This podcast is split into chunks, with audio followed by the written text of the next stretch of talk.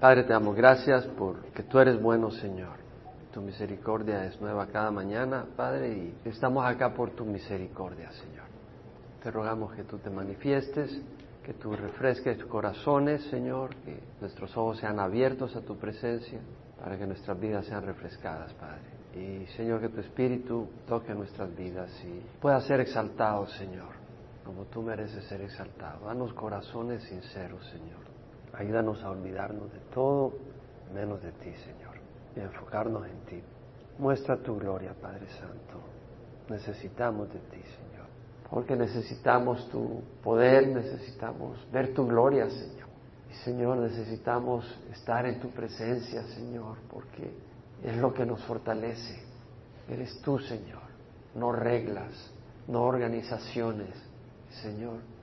¿Quién la santidad y la pureza tuya pueda exhibir, Señor?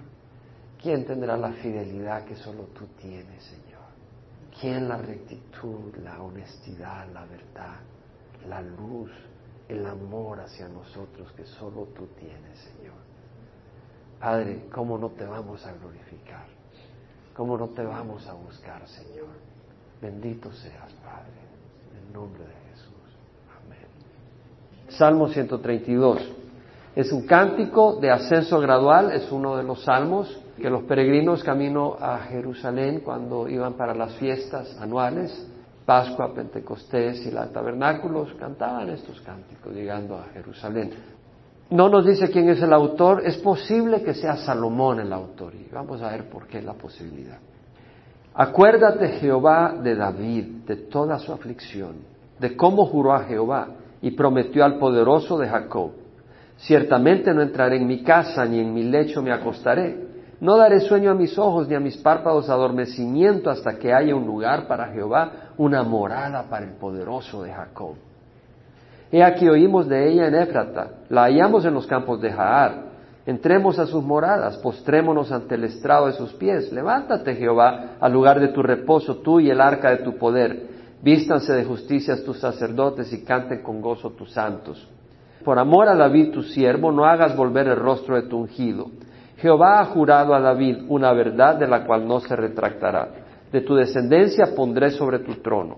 Si tus hijos guardan mi pacto y mi testimonio que les enseñaré, sus hijos también ocuparán tu trono para siempre. Porque Jehová ha escogido a Sión, la quiso para su habitación. Este es mi lugar de reposo para siempre. Aquí habitaré, porque la he deseado. Su provisión bendeciré en abundancia de pan saciaré a sus pobres, a sus sacerdotes también vestiré de salvación, y sus santos darán voces de júbilo. Ahí haré surgir el poder de David. He preparado una lámpara para mi ungido, a sus enemigos cubriré de vergüenza, mas sobre él resplandecerá su corona. Este es un salmo, y lo vamos a ir elaborando, tiene mucha aplicación, y me sorprendió realmente, porque es el Señor el que nos va guiando en este aspecto.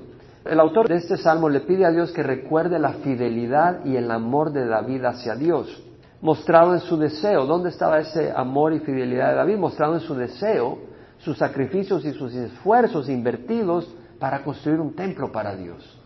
Y realmente David se esmeró y trabajó duro y mostró pasión por eso. El salmista le pide a Dios que recuerde la promesa que le había hecho a David, que Dios le hizo, es decir, David quería construir ese templo. Y Dios le dijo, no, no va a ser tú, sino un hijo que va a salir de tus entrañas, porque tus manos están cargadas de sangre. Pero Dios le dice, pero yo voy a construir una casa para ti. Y no estaba hablando de una casa física, sino estaba hablando de un linaje eterno, permanente, de donde iba a reinar un descendiente de él sobre el pueblo de Dios y sobre el mundo, un día, que sería Jesús, el Mesías.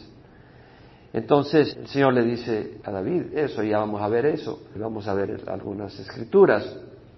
Y el salmista le pide a Dios que recuerde su promesa de tener un descendiente de David en el trono. Es posible que sea Salomón el que está diciendo, Señor, tú le prometiste a David, guárdame en el trono, afianza mi reinado.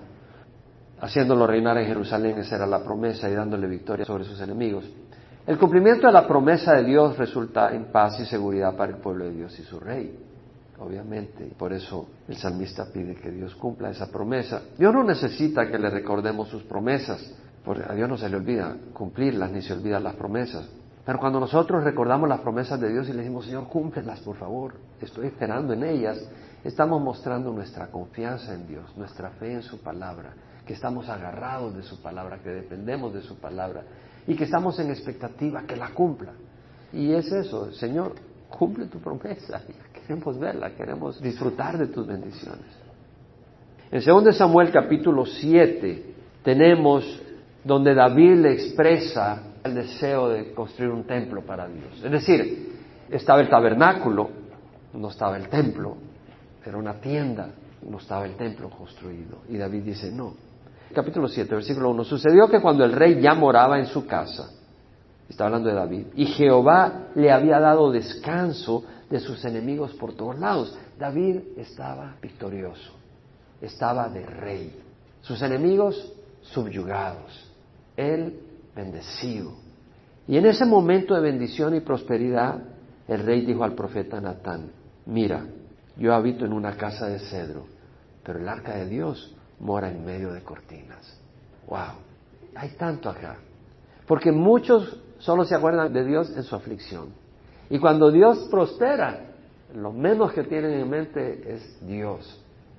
Y acá vemos que David en su prosperidad lo que tiene en su corazón es honrar a Dios, bendecir a Dios.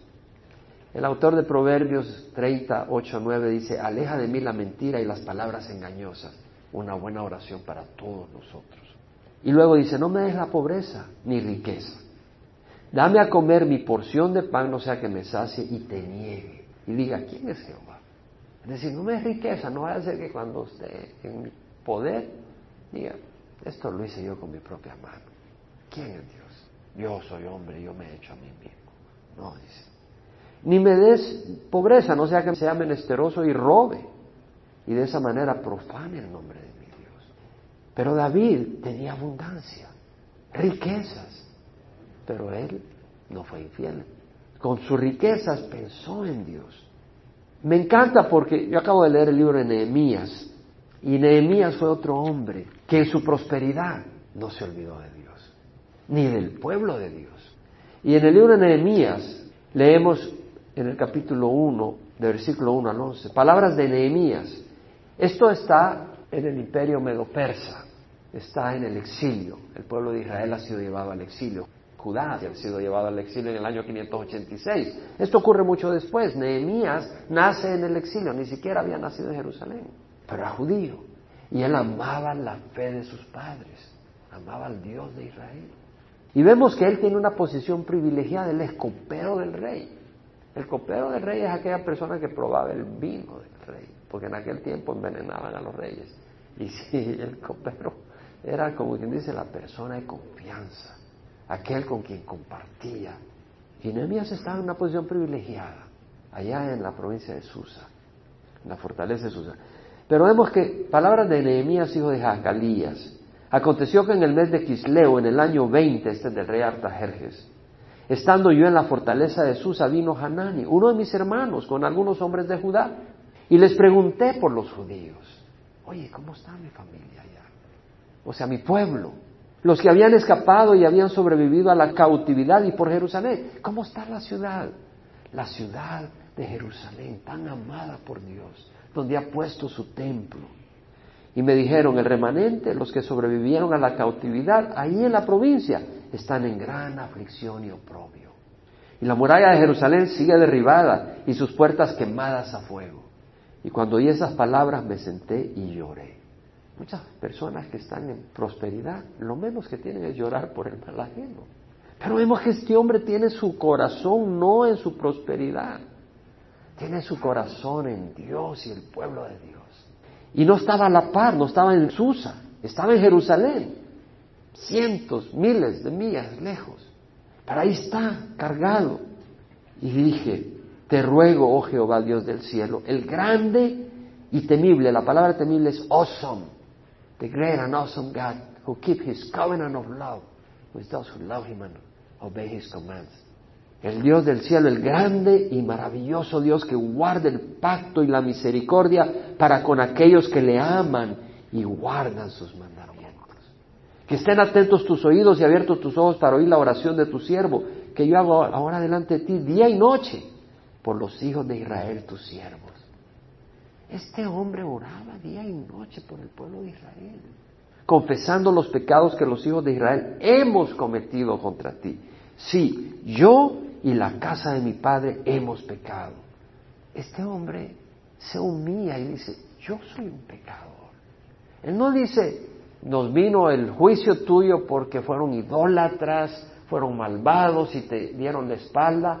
Él dice, pero yo soy cortado con la misma tijera. Y aunque yo no estaba ahí cuando fueron llevados al exilio, pero hay mal en mí. Hay esa semilla de mal en mí. Y con ese corazón dice, Señor, hemos procedido perversamente contra ti. ¿Quién de nosotros no puede decir eso? Hemos procedido perversamente contra ti. Todos podemos decir eso. Todos los que estamos acá. Y no hemos guardado los mandamientos, ni los estatutos, ni las ordenanzas que mandaste a tu siervo Moisés. Qué lindo la gracia de Dios. ¿Verdad? Lo que hizo Jesús en la cruz. Acuérdate ahora de las palabras que ordenaste a tu siervo Moisés, diciendo, si sois infieles, yo os dispersaré entre los pueblos.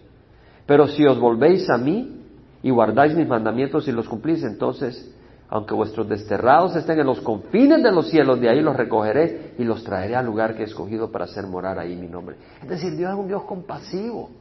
No más arrepiéntete y yo te restauro. Es todo lo que te pido. Yo no te quiero destruir. Yo no me gozo en que tú te vengas para abajo. Yo lo que quiero es bendecirte. Pero si tú no te arrepientes, no te puedo bendecir. Y ellos son tus siervos y tu pueblo, los que tú redimiste con tu gran poder y con tu mano poderosa. Si el Señor está siendo tocado por Nehemías, le dice, tú redimiste con tu gran poder y con tu mano poderosa, no va a ser tocado con nuestra oración si le decimos, tú nos redimiste con tu sangre preciosa.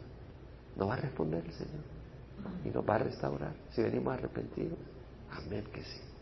Te ruego, oh Señor, que tu oído esté atento ahora a la oración de tu siervo y a la oración de tus siervos, que se deleitan en reverenciar, en honrar tu nombre. Haz prosperar hoy a tu siervo y concédele favor delante de este hombre. ¿De qué hombre? Del rey. Era yo entonces copero del rey. Aconteció que en el mes de Nisán, en el año 20, el rey Artajerjes, estando ya el vino delante de él, tomé el vino y se lo di al rey. Yo nunca había estado triste en su presencia. Tú no podías estar triste en la presencia del rey cuando eras copero. Era la pena de muerte. Si no ibas con el semblante adecuado ante el rey, era un irrespeto digno de la pena de muerte. Pero Nehemías nunca había estado triste en la presencia del rey. Pero aquí no podía ocultar la tristeza de su corazón. ¿Por qué? Porque el pueblo de Dios estaba mal. Estaba sufriendo el pueblo de Dios. Y Nehemías no podía reírse cuando el pueblo de Dios estaba llorando. Versículo 12, el rey me dijo, ¿por qué está triste tu rostro? Tú no estás enfermo, eso no es más que tristeza de corazón. Entonces tuve mucho temor y dije al rey, viva para siempre el rey. ¿Cómo no ha de estar triste mi rostro cuando la ciudad, lugar de los sepulcros de mis padres, está desolada y sus puertas han sido consumidas por el fuego? El rey me dijo, ¿qué es lo que pides? Entonces oré al Dios del cielo o no tuvo tiempo de decir, me voy a a orar por un mes o ayunar. Ahí mismo oró, Señor, ayúdame. Y luego le dice al rey, si le place al rey y si tu siervo ha hallado gracia delante de ti, envíame a Judá, a la ciudad de los sepulcros de mi padre, para que yo la reedifique. ¡Wow! Este hombre no daba con cuentos. Heme aquí, Señor. Yo voy a ir a reedificar la muralla. O sea, decidido de tomarse ese riesgo esa lucha. Bueno, David fue agradecido a Dios, amaba a Dios y a su pueblo, por eso David dice, yo quiero construir un templo para mi Dios, porque amaba a Dios y amaba al pueblo en donde está ese templo, para que ellos puedan ir a adorar a Dios. ¿Y cómo quiso mostrar su agradecimiento a Dios? Honrando a Dios, invirtiendo en el templo de Dios. Bueno, ahora el templo de Dios es la iglesia del Dios viviente. ¿Cierto o no es cierto? donde están dos o tres reunidos en su nombre, ahí está el Señor.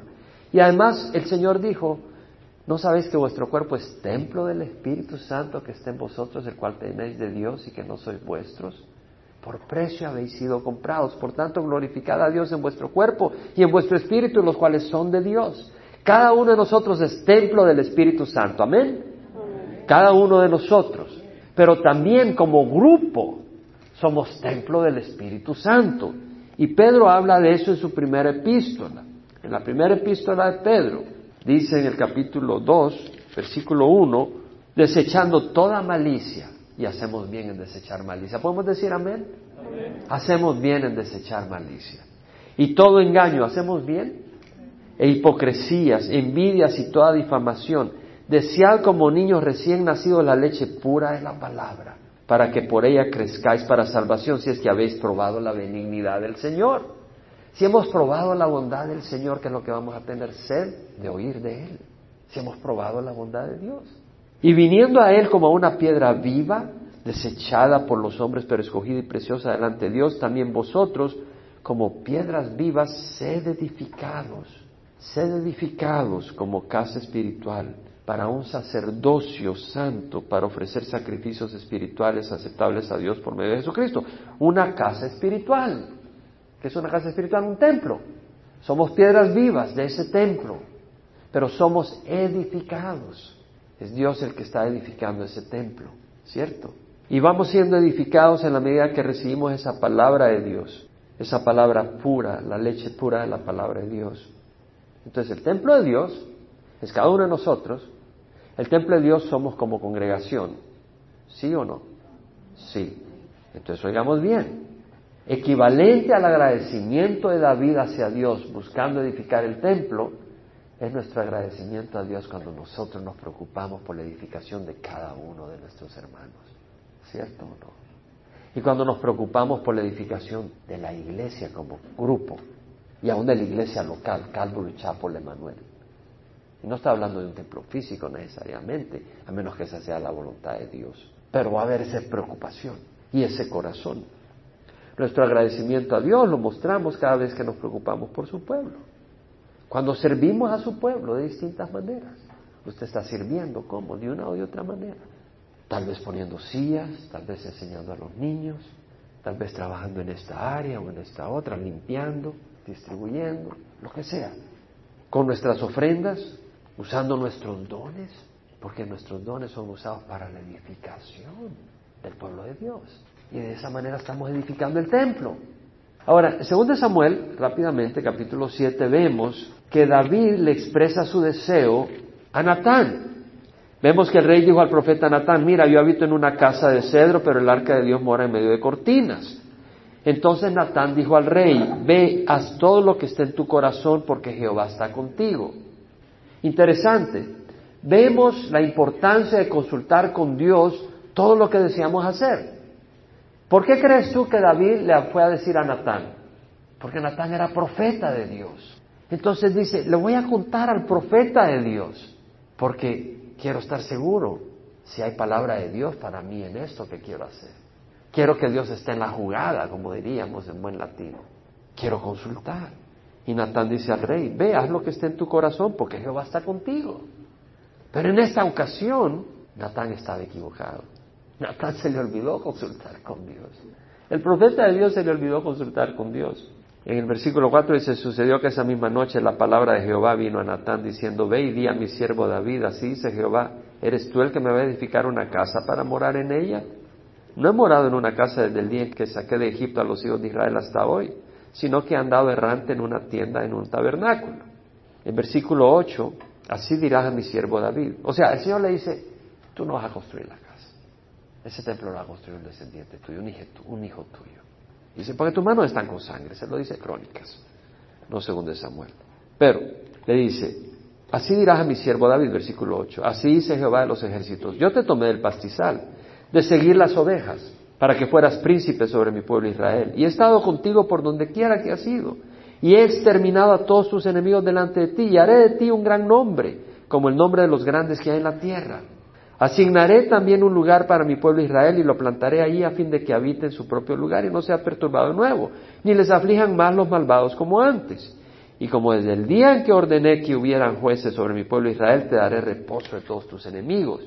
Y Jehová también te hace saber que Jehová te edificará una casa, es decir, una descendencia de reyes que van a gobernar. Cuando tus días se cumplan y reposes con tus padres, levantaré a tu descendiente después de ti, el cual saldrá de tus entrañas y estableceré su reino. Él edificará casa a mi nombre. Y ese terminó siendo Salomón. Dios mismo lo escogió. Y yo estableceré el trono de su reino para siempre.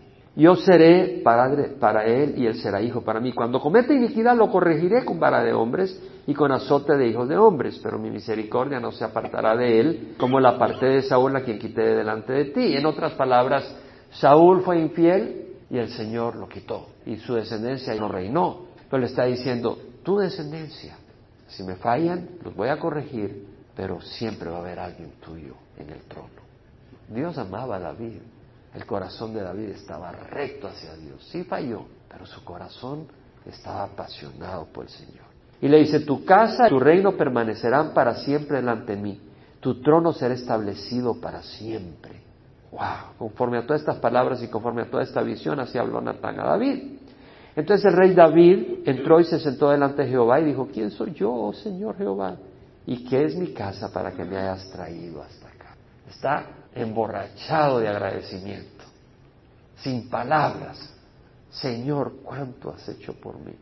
Y puedes seguir leyendo todo eso.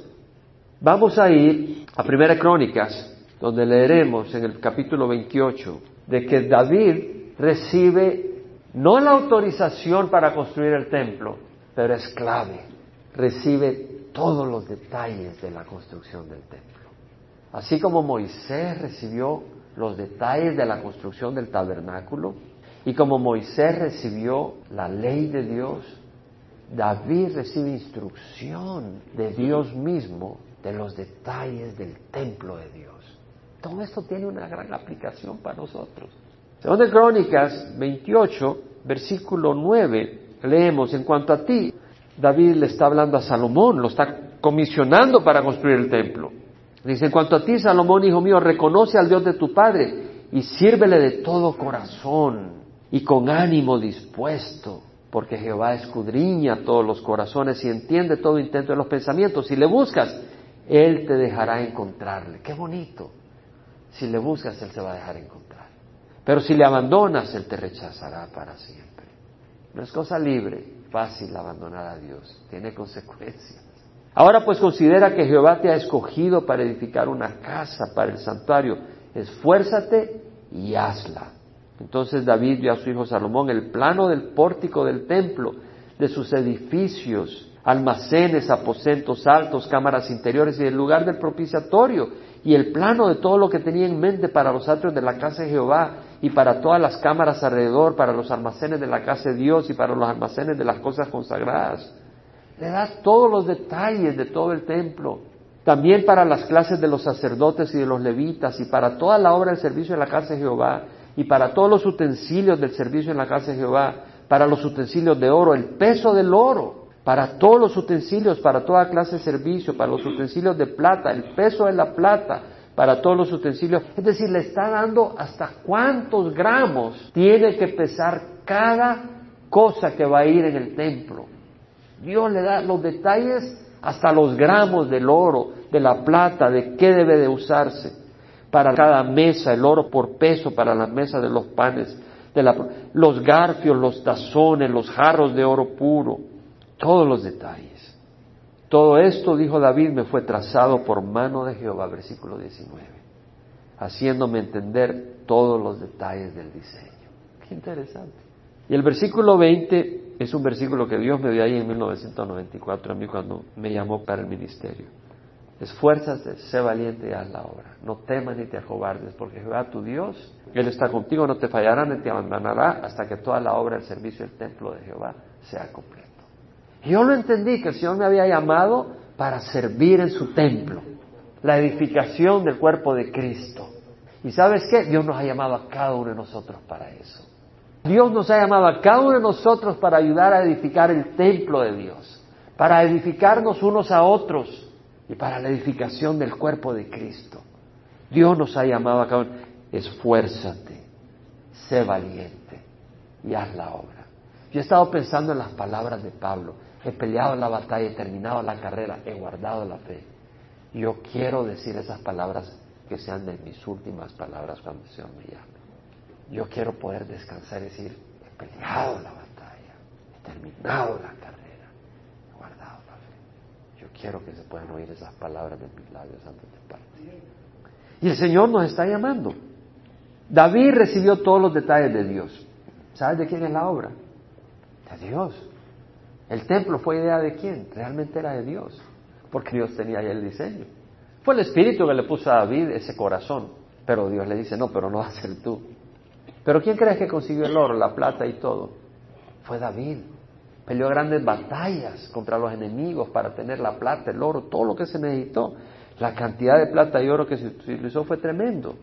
El Señor dice, convencido precisamente de esto, que el que comenzó en vosotros la buena obra, la terminará.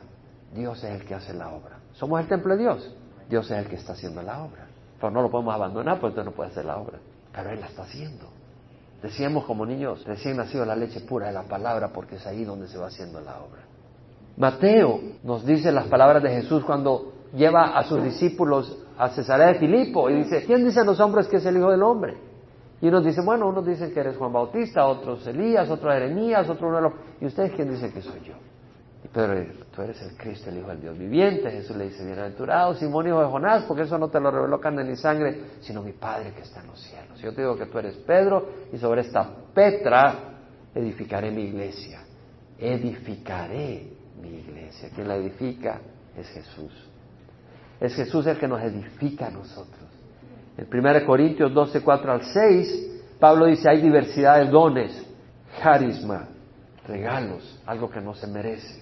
Dones espirituales, don de lenguas, interpretación de lenguas, de sabiduría, de conocimiento, de discernimiento, de milagros, de sanidad, distintos dones de enseñanza, pero el Espíritu es el mismo, es el Espíritu Santo el que da esos dones.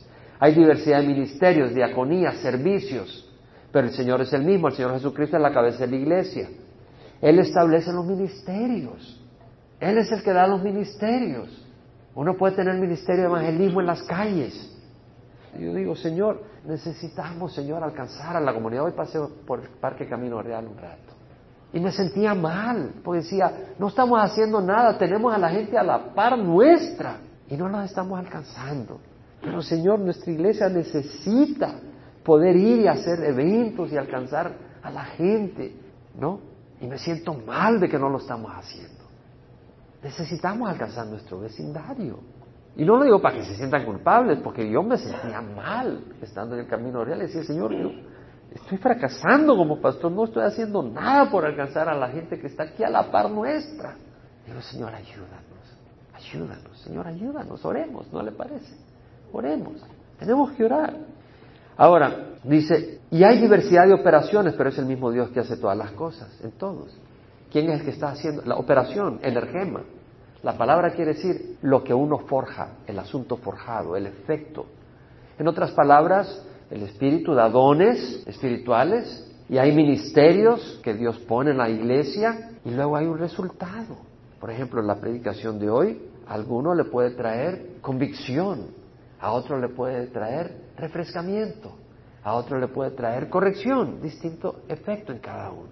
Pero es Dios el que lo está haciendo, en cada uno. Entonces vemos la importancia de que es Dios, es Dios el que está edificando la iglesia, el pueblo de Dios. A veces es a través de traer nuevas piedras. ¿Cómo? Gente nueva que nace al Señor, de distintas maneras. Ahora vamos a ver las ofrendas de David. Primera de Crónicas, capítulo 29, versículo 2. David habla de todo su esfuerzo por traer las cosas necesarias para el templo. Dice, con toda mi habilidad he provisto para la casa de mi Dios. ¿Te das cuenta? Dios nos da habilidades. Y Él dice, con toda mi habilidad he provisto para la casa de mi Dios. El oro para las cosas de oro, la plata para las cosas de plata, el bronce para las cosas de bronce. Y da todo lo que da. Y versículo 3, además en mi amor por la casa de mi Dios, en mi amor por la casa de mi Dios, el tesoro que tengo de oro y de plata lo doy a la casa de mi Dios, además de todo lo que ya he provisto para la santa casa. Es decir, tres mil talentos de oro. ¿Sabe cuánto es tres mil talentos? 224 mil libras de oro. Es lo que proveyó David. Del oro de Ofir. Y siete mil talentos de plata crisolada para revestir las paredes de los edificios. ¿Cuánto es eso? 523 mil 600 libras de plata para revestir las paredes. David era el que había dado todo eso sigue dando detalles de lo que da para el servicio de la casa. Y los jefes de las casas paternas y los jefes de las tribus de Israel y los jefes de millares y de centenares ofrecieron voluntariamente también. oro, plata, piedras preciosas, bronce, hierro, cien mil talentos de hierro. Estamos hablando de diez mil libras de hierro, piedras preciosas. Y el pueblo se alegró porque habían contribuido voluntariamente, porque de todo corazón hicieron su ofrenda al Señor. Qué bonito que nosotros podemos hacer eso. Edificar el templo de Dios. Y no está hablando necesariamente de un edificio, aunque si estuviéramos por edificar un edificio, pues también incluye eso. ¿Sí me explico? Yo no voy a definir eso, Dios tiene que definirlo. Pero es estar participando en la obra de Dios, en la edificación del pueblo de Dios, del templo de Dios. En 1 Corintios 12:7 Pablo dice, a cada una se le da la manifestación del Espíritu para el bien común. Dios no da el Espíritu a cada uno para el bien de los demás. Todas estas cosas, dice el capítulo 12:11 de 1 Corintios, Todas estas cosas las hace una y el mismo Espíritu, distribuyendo individualmente a cada uno según la voluntad de Él. El Espíritu Santo decide qué don le da a quién. Es decir, si el Espíritu Santo le da a alguien el don de servicio, Él fue el que lo decidió. Y si a alguien le da el don de enseñanza, es decisión de Él.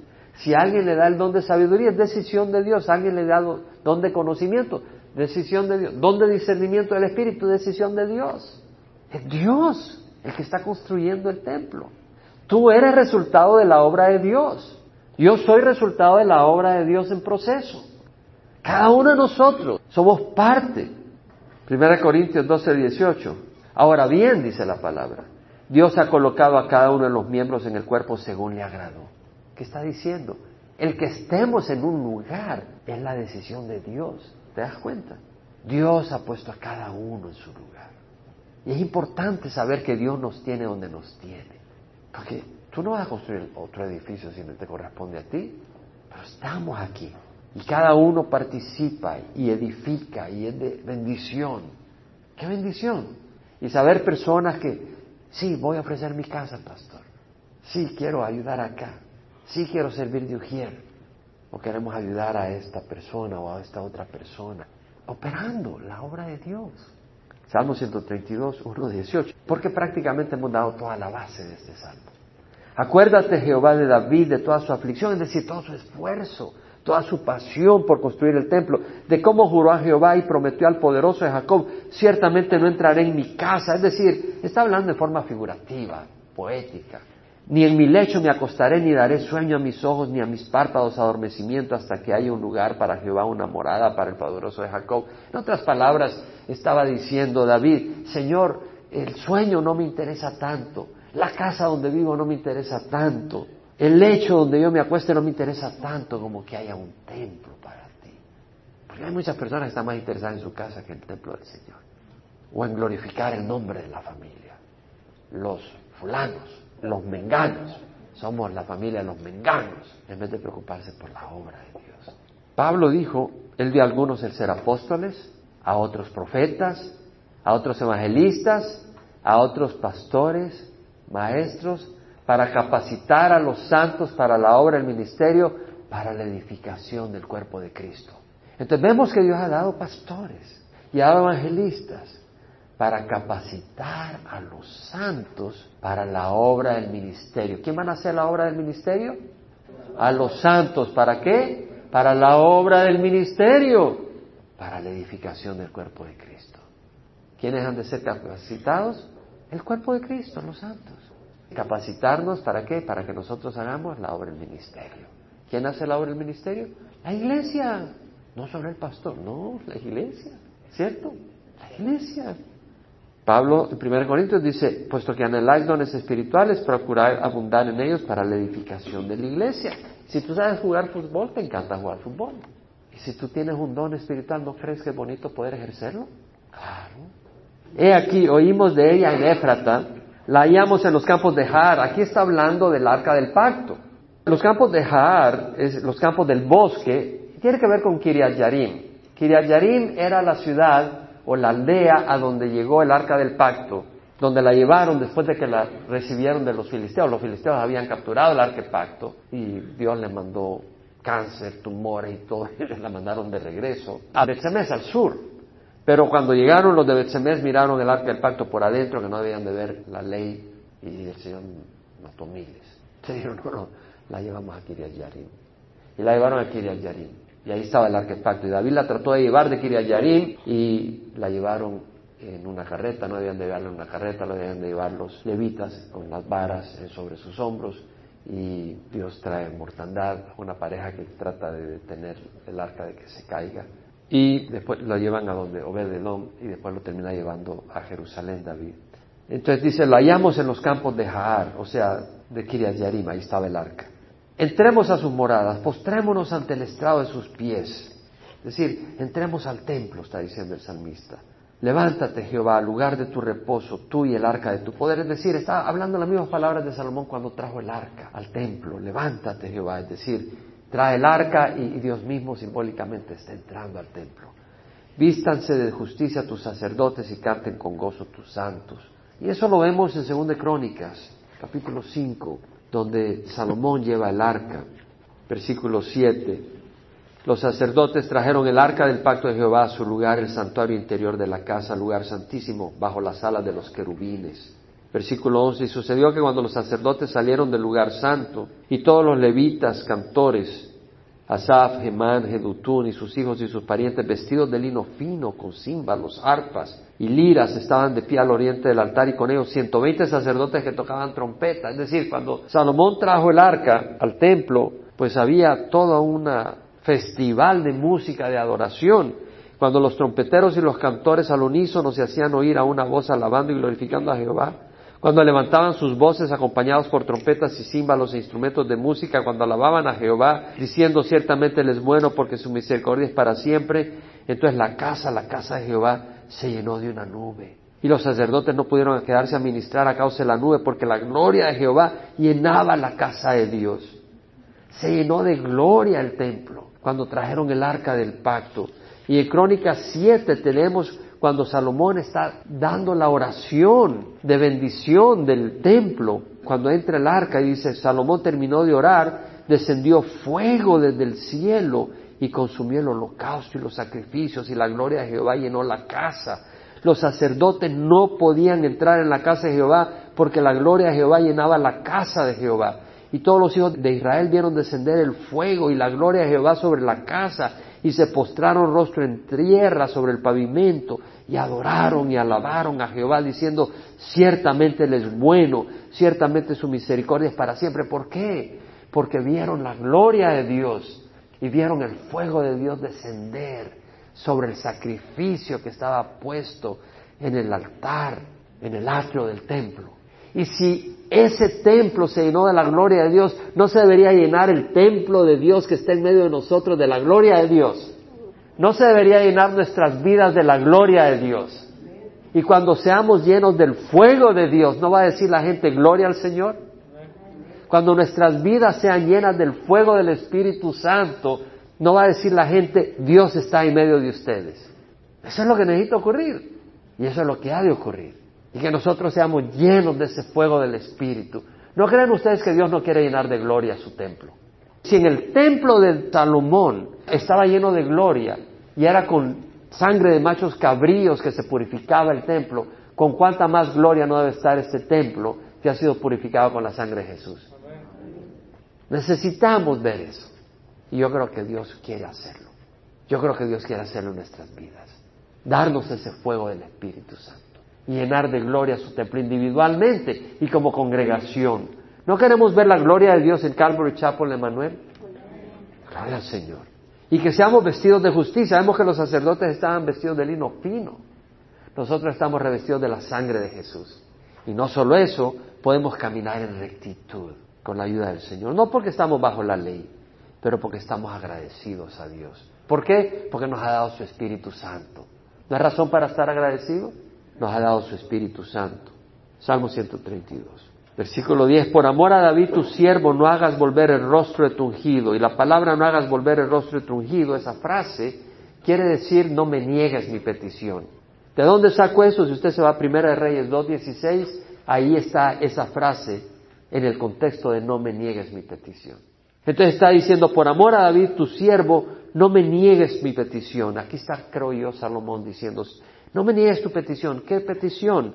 Jehová ha jurado a David una verdad de la cual no se retractará. De tu descendencia pondré sobre tu trono. Si tus hijos guardan mi pacto y mi testimonio que les enseñaré, sus hijos también ocuparán tu trono para siempre. Y creo que Salomón diciendo, afianza mi trono, cumple tu promesa con David, no me la niegues. Versículo 13-14, porque Jehová ha escogido a Sión, la quiso para su habitación. ¿Por qué? Porque ahí moriría Jesucristo, Jerusalén. Ahí fue donde Abraham iba a sacrificar a Isaac. Gran obra de fe. Este es mi lugar de reposo para siempre. Aquí habitaré porque la he deseado. Y el Señor ha deseado habitar en nosotros. Qué interesante. Dios ha deseado habitar en nosotros. Eso es un milagro. Si la gente nos conociera, no quisiera habitar con nosotros. ¿Cierto no? Si nos conocieran bien. Pero Dios quiere habitar con nosotros. Y nos va a transformar. Y nos está transformando.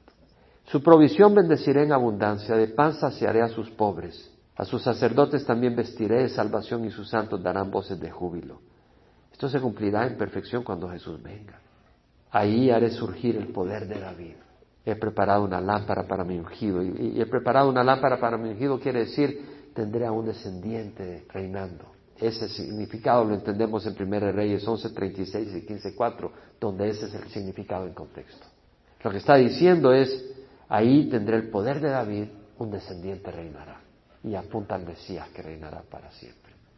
A sus enemigos cubriré de vergüenza, mas sobre él resplandecerá su corona. Jesús reinará desde Jerusalén y nosotros con él. Dios es bueno y Él ha escogido habitar en nosotros. Nos ha constituido templo de Dios, morada de Dios, Dios habitando con nosotros. Honestamente, yo no sé cómo Dios, qué amor tan grande para querer habitar con nosotros.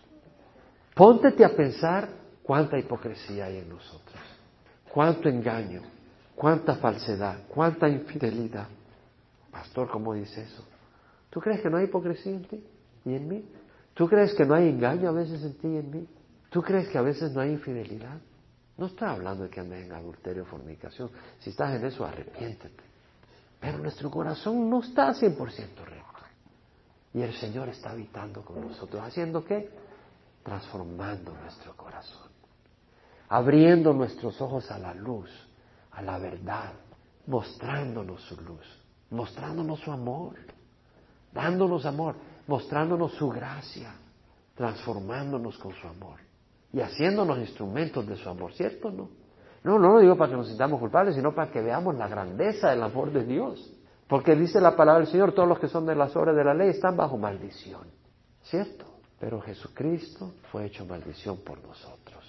De manera que nosotros ahora no estamos bajo la ley. Dios nos mira y estamos revestidos de justicia, de rectitud. Dios nos mira con la rectitud con que ve a Jesús. Esa rectitud no la ve nosotros. Yo quiero servir a ese Dios. Ese Dios que no me ha dado la espalda. Cuando muchos puedan dar la espalda. Si es que no me la han dado ya muchos. El Señor no me va a la espalda. Va a estar ahí, paciente, aguantando transformando. Y qué lindo poder ser parte de su obra grandiosa. No hay una obra más grande que poder estar involucrado en el reino de los cielos, involucrados en la salvación de almas. Estaba recordando algunos de los productos que hacía cuando trabajaba en Baxter, catéteres para el corazón y todo. ¿Qué podían hacer eso? Bueno, salvar una persona físicamente, pero ¿qué tal llevar un mensaje que salva espiritualmente para toda una eternidad a alguien? Incomparable. Que tú llevas el mensaje de salvación y alguien sea salvo. Incomparable ver la transformación de vidas por la gracia de Dios y la palabra de Dios y el poder de Dios. ¿Cómo puedes ponerle valor a esas cosas? Cuando pienso en las personas que están acá, personas que sé de lo que Dios ha librado, ¿cómo puedes no decir qué maravilloso ser parte de eso? Somos parte de algo maravilloso, algo digno de ser parte de una gran obra, una gran obra maravillosa. Padre, te damos gracias que nos has escogido, así como escogiste a Salomón para construir tu templo, nos has escogido a nosotros para que edifiquemos tu templo. Tú a través nuestra, tú dándonos la dirección. Seríamos muy arrogantes de querer hacerlo a nuestra manera. Tú nos das las herramientas porque tú sabes lo que quieres que hagamos. Y nos das las herramientas apropiadas para lo que hagamos los dones necesarios. Reaviva tus dones sobre nosotros. Purifica y unifica nuestro corazón, Señor. y fortalece nuestro compromiso contigo y danos fortaleza y frescura de corazón para poder, Señor, ser tus instrumentos. Bendícenos, Señor, en nombre de Jesús. Amén y amén.